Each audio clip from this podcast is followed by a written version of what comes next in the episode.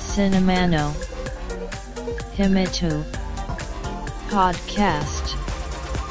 This broadcast is made by Cinema Podcaster Fuji Walker お待たせしましたお待たせすぎたかもしれませんシネマポッドキャスターの藤岡ですポッドキャストシネマの秘密の第102回です。また今回のポッドキャストもこの話から始めます。世界的に猛威を振るう新型コロナウイルス COVID-19 の感染拡大。我が日本でもアフターコロナウィズコロナの掛け声とともに経済活動が再開されておりますが首都圏では連日ウイルスへの新規感染者が数多く報告され政府が肝入れ始めようとしている。国内旅行業者を支援する GoTo キャンペーンの是非が問われ始めています。西村経済再生担当大臣も急増する感染者数の拡大を受け状況次第では首都圏に再度休業要請を出す可能性を示唆しております。しかもこんなさなか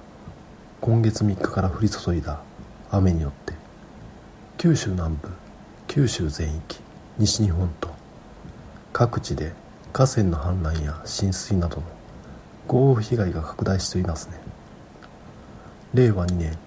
7月豪雨と政府は呼んでおります。このポッドキャストを聞いている人で今回の豪雨被害に遭われた方もいるかもしれずご自愛いただきたいのとポッドキャストの音声ではありますがお見舞い申し上げます。弱り目にたたり目とはまさにこのことで新型コロナウイルスによってダメージを受けた経済にさらにけりを入れるかのような自然の諸行となっています。岐阜県のとある神社で樹齢1200年とも言われる御神木が豪雨の影響で倒れたというニュースがやっておりました。また東京では新宿のシアターモリエールで行われた舞台公演によってお客さんに大規模なクラスター感染被害が発生とまさに人類が神の怒りを買ったとしか思えない状況です。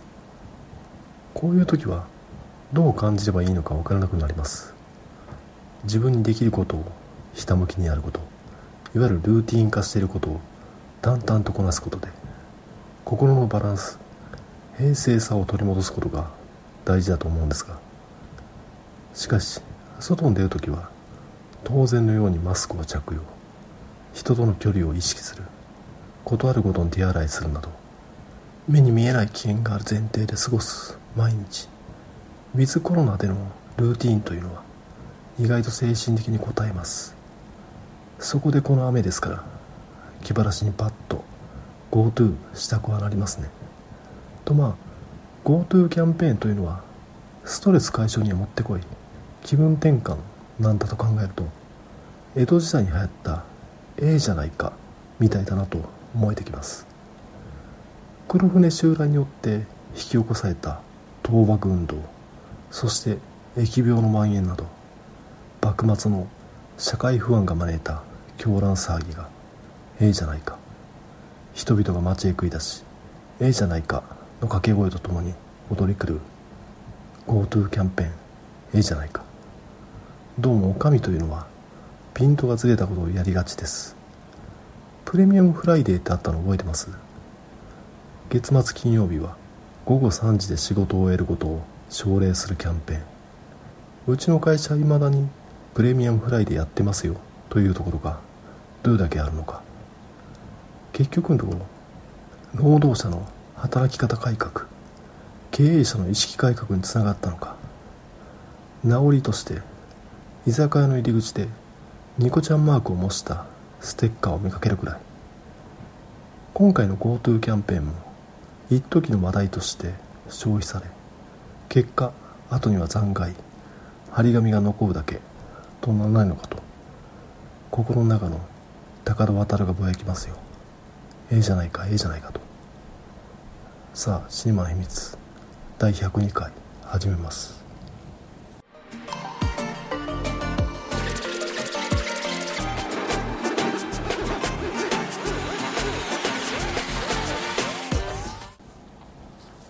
今回紹介した映画は「暗殺者アリア」2015年に制作されたカザフスタン映画です。Amazon の動画配信サービスであるプライムビデオのラインナップで見つけたのでそちらで鑑賞しました。さあまた珍しい国カザフスタンの映画です。このカザフスタンは国の位置としては中央アジア西側がカスピ海に面していて東側にモンゴル中国北側はアルタイ山脈を境にロシア南側はウズベキスタンキルギスとなっております。中央アジア各国の GDP 国内総生産を比較すると他の国より頭一つ抜けていて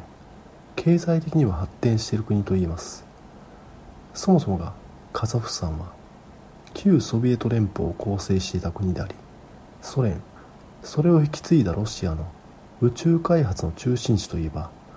バイコヌール宇宙基地ですがそこはカザフスタン国内にあります。このポッドキャストで第42回に話させていただいたソビエト宇宙開発ものであるロシア映画スペースウォーカーの舞台って実は現在のカザフスタンであるという話です。カザフスタンの歴史的経緯を見るとソビエト崩壊により他の中央アジア諸国同様に独立を果たします。その際にソ連共産党幹部として中央アジアで手腕を振るっていたヌルスルタンナザルバエフがスライド式に大統領となるわけですがヌルスルタン・ナザルバエフは昨年後継のカシム・ジョマルト・トカエフへ大統領の座を渡しました。彼は約30年間安定的にカザフスタンを率いており昨年の我が日本で行われた天皇即位国内外の要人が招待された即位礼正殿の儀には現職の大統領であるカシム・ジョマルト・トカエフではなくヌルスルタン・ナザルバエフが出席とやめてもなお権威を持っていることがそこから伺えます。またこのヌルスルタン・ナザルバエフの考えとしてロシアを含む中央アジアはいわゆるヨーロッパではなくアジアユーラシアであると唱えており独自の文化圏を構成すべしといったユーラシア主義を再び提唱した人物です。このユーラシア主義自体はかつて旧ソビエトが革命によって成立した1910年代1920年代にロシアを中心として起きたものでありその時の脱西洋新ロシア正教といったモチーフは現在のロシアを率いるプーチン大統領の思想的源泉と言えます。このユーラシア主義をもとにヌルスルタン・ナザルバエフはカザフスタン独立後に中国へと接近。天然資源を大規模に輸出。中国の改革開放路線を支援し2000年代の中国の躍進を支えるとともに潤沢な外貨を元手にカザフスタン国内の経済活動活発化。その姿勢は開発独裁とも言われていました。このヌルスルタン・ナザルバエフの復活させたユーラシア主義はロシアのプーチン大統領の考えとも一致しているためロシアやカザフスタンは他の中央アジア各国と連携し EU ヨーロッパ連合のようなユーラシア連邦として統合させるという構想を共有しています。それはあたかも旧ソビエトのバンズというかロシア帝国の復活とも海外のメディアからは捉えられています。先頃ロシアで実施された憲法改正の民意を問う国政選挙でプーチン大統領のさらなる長期政権の維持が可能となったため巨大な帝国家ユーラシア大陸に誕生するのも時間の問題とされています。ヌルスルタンナザルバエフの唱えたユーラシア主義がプーチン大統領に思想的な裏付けを与えていたという話です。そしてこのヌルスルタン・ナザルバエフ大使政下のカザフスタン天然資源の輸出によって経済発展したわけですがそこに頼らない国づくりというのを模索しておりましてその一つが文化政策であり映画制作ハリウッド映画にロケ地を提供したり合作映画を制作したりと2011年制作されたビニー・ジョーンズ主演の映画「狼の追撃」なんかがそうみたいです。そして潤沢なカザフマネーを背景に満を持して世界中の大スターをカザフスタンに招き制作されたオールスター映画が本作「アンサッシャ・アリア」となるわけです。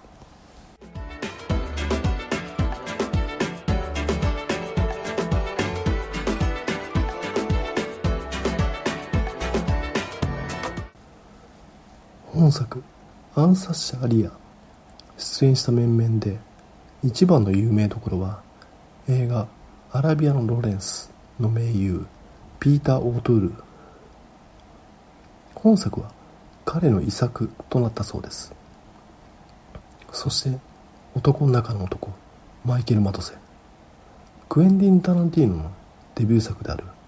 映画「レザーバードックス」での開演により映画ファンに認知されてますが映画「スピーシーズ1-2」で美女エイリアンによる侵略から地球を守ったことは案外認知されていません。他には映画「ジャッジ・ドレッド」でスタコーことシルベスター・スタローンと戦った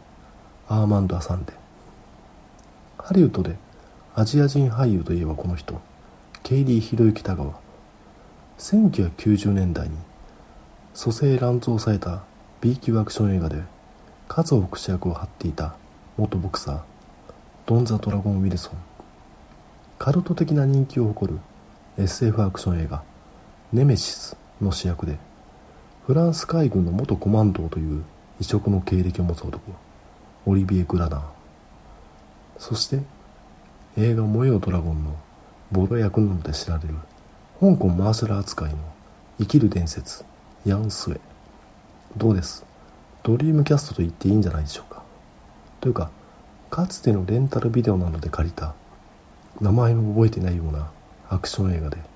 見かけた顔が次から次に出てくるため失礼な例えですが年末大晦日の風物詩である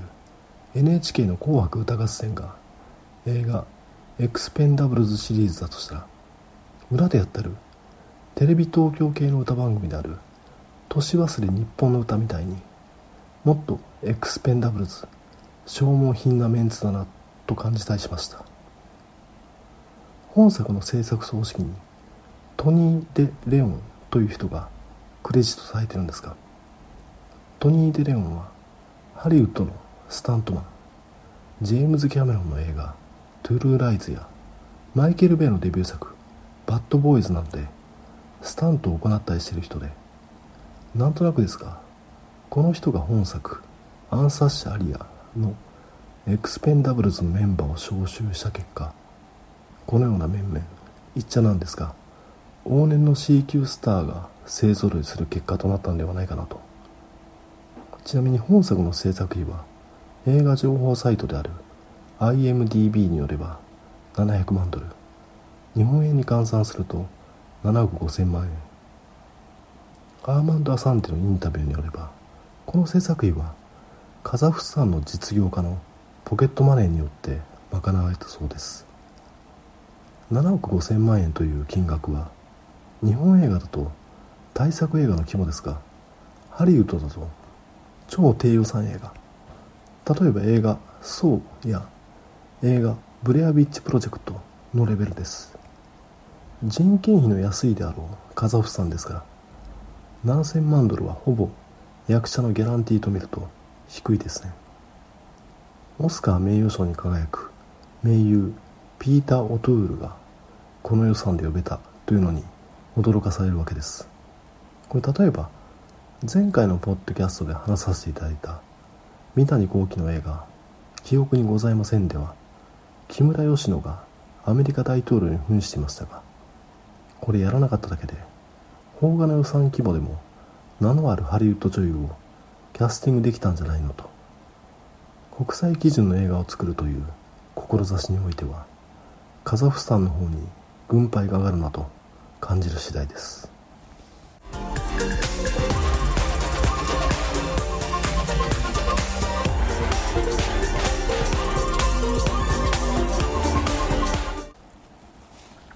さて本作「暗殺者アリア」そのお話はというと動画配信サービスである楽天 TV によるとこんな感じ。カリスマ的権力者で冷酷な男ムサ。彼は香港の犯罪組織から東方の星と呼ばれるダイヤを3000万ドルで購入する取引を行うため愛人を現場へ派遣した。しかしその最中ムサに拾われた男アルマンが乱入。現場にいた者たちを皆殺しに。ムサを裏切りダイヤも現金も強奪していった。そしてアルマンはムサにちょっかいを出された行方知れずの恋人で暗殺者のアリアを取り戻そうとしていたがアリアにはもう一人ルスランという恋人がいて彼もこの取引に関わっていたんだがとまあこんな感じに悪党どもがそれぞれの思惑で行動し散っていく映画でありそんな悪党どもの中にあってもひたむきな愛を貫こうとするカップルがいる。ざっくり言えばカザフスタン版トゥルーロマンスですよ。巨匠トニー・スコットが監督しクエンティン・タランティーノが脚本を手掛けた1990年代を代表するラブストーリーですね。そしてこの悪党どもピーター・オトゥールを筆頭にエクスペンダブルズな面々が演じてるわけですが。しかしエクスペンダブルズな面々はもう基本ロートルなわけです。おじさんどころかおじいさんです。大体が主要キャストと別撮りで凄んでみたり戻してみたいとアクションをしません。ここがっかりポイントかもしれません。基本アクションの見せ場はカザフスタンの俳優さんが行います。しかも逃亡を繰り広げる主人公アリアと恋人ルスランは基本アクションを行いません。なぜか超絶アクションを決めるのは恋人ルスランの父親の友人を演じているハゲのおっさん。カザフスタンでは有名なアクションスターなんでしょうね。バッタバッタと素手で屈強な男たちをなぎ倒す。しかしこのハゲのおっさんあんた誰だとそういったアクション的な見せ場は主役にやらせてあげてと。こういった点に映画トゥルーロマンス感を感じたりはします。その中で果敢に体を張るエクスペンダブルズはスタローンと対マンを張った男アーマンド・アサンテと生きる伝説ヤンスエアーマンド・アサンテはクライマックスで素肌にスーツという謎の省エネスタイルで屈強なカザフ人2人と戦います。ちなみにヤン・スウェのアクションパートで可愛らしい子猫ちゃんが戦いの様子を見ているという変わった演出をしていますがこれは監督であるサラマット・ムハマット・アリのインタビューによればヤン・スウェの提案なんだそうです。かのブルース・リーがイタリアのコロッセオでチャック・ノリスの胸毛をむしるという場面があることで有名な映画「ドラゴンへの道」で同様の演出を行っておりヤン・スエは敬愛するブルース・リーへのオマージュを込めたいと監督へ進言したそうなんですね。ここだけ演出のクオリティが違うなと感じたのには理由があったわけです。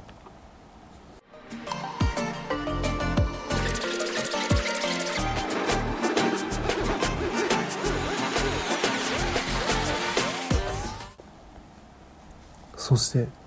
本作「暗殺者アリア」はピーター・ウトゥールの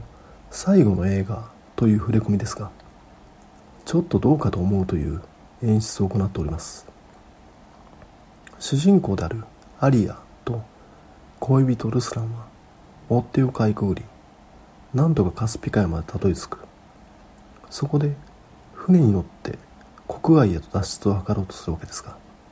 その船の持ち主を演じるのがピーター・オトゥール。約30年前の映画「ラスト・エンペラー」でも結構なおじいさんだったのに。さらに輪をかけておじいさんとなっていて衝撃を受けるわけですが海辺の小屋の壁にピーター・オトゥールはどっこいせと気をもたれかかってのお芝居です。足腰が弱ってしまって2本の足で立って芝居するのが無理になってしまっているのかもと感じざるを得ない感じ。それを置いといてやはり追っ手がやってきてピーター・オトゥールが迎え撃つわけです。そこで俺を舐めるんじゃねえぞとだとか単価を切るわけですが声が声が明らかに別人。海辺での撮影だから波の音だとか風の音だとかノイズが乗っちゃったのかな。かといってオンリーで声を問い直すにしても追加でギャラが発生するだとかなんだとか。せやカザフスタンで英語を喋れる役者いたらピーター・オトゥールの声だけ差し替えようと。これが盟友の遺作だと思うと悲しくなる。しかし顔の傾き目線指の動きなど本作に出演する役者たちとは芝居のクオリティが違うのが素人目にも分かります。ピーター・オトゥールさすがだな。と感じたのは確かです。そしてこの話をしておきます。本作は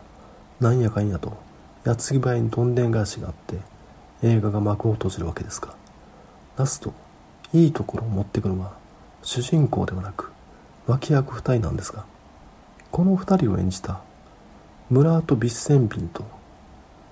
セリク・ビムリジンって実は本作のプロデューサーでもあります。このオチで感じるのはカザフスタン愛。表向きは巨大な外国人勢力に翻弄されてるけれど実は違う。我々がコントロールしている。プーチン率いるロシアがユーラシア連合という枠組みを用いてかつての旧ソビエトや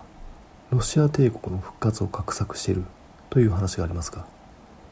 ユーラシア連合という絵を描いたのはヌルスルタン・ナザルバイフ。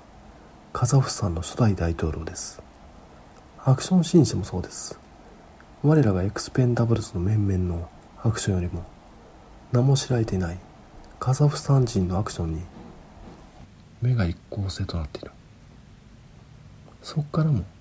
カザフスタンの願望本音が投影された作品に感じました。ちなみに本作はカザフスタン史上最高の大ヒットを飾った作品の一つだそうです。本作はロードムービーの側面もあり作品を通してカザフスタンを東から西へと横断します。作中アメリカみたいな風景だとモノローグが入りますが本当そうでかつてイタリアでハリウッドスターを招いてスペインの荒野を西部に見立ててマカロニ・ウェンスタンが多数制作されましたが21世紀の B 級アクションの中心地はカザフスタンになる可能性を感じる一作と言います。監督であるサラマット・ムハメッド・アリは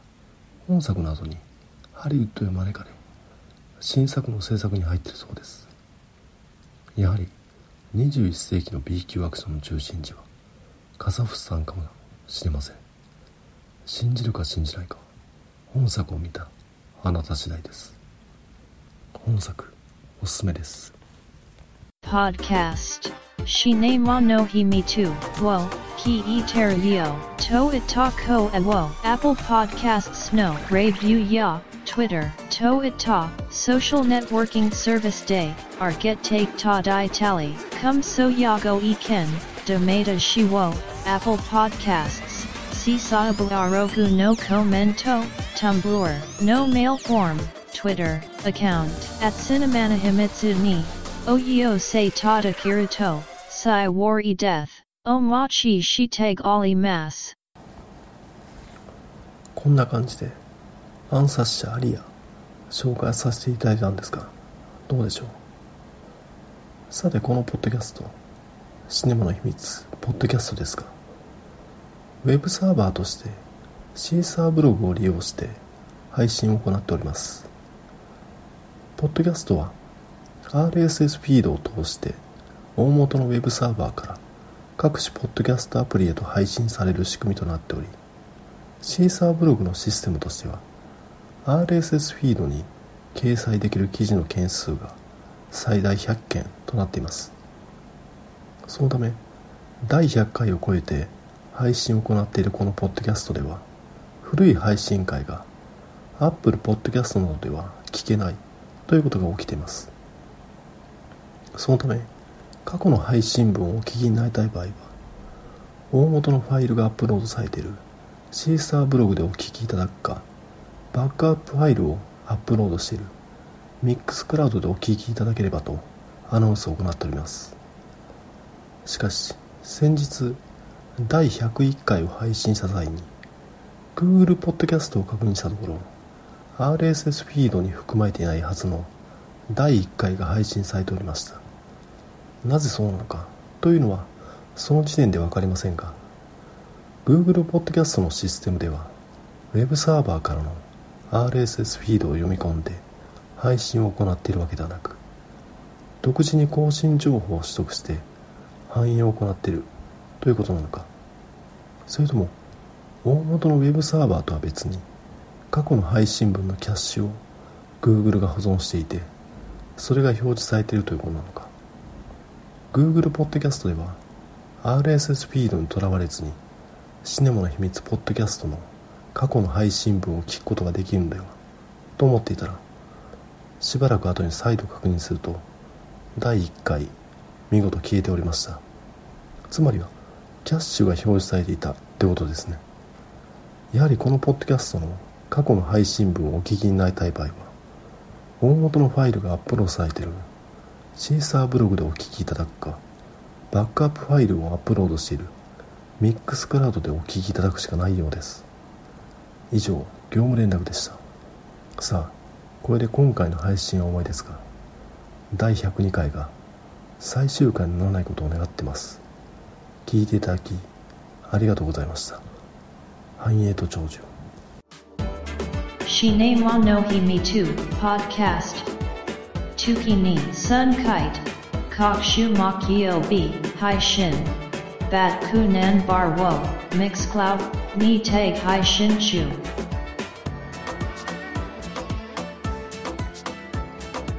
In to enjoy the next broadcast distribution.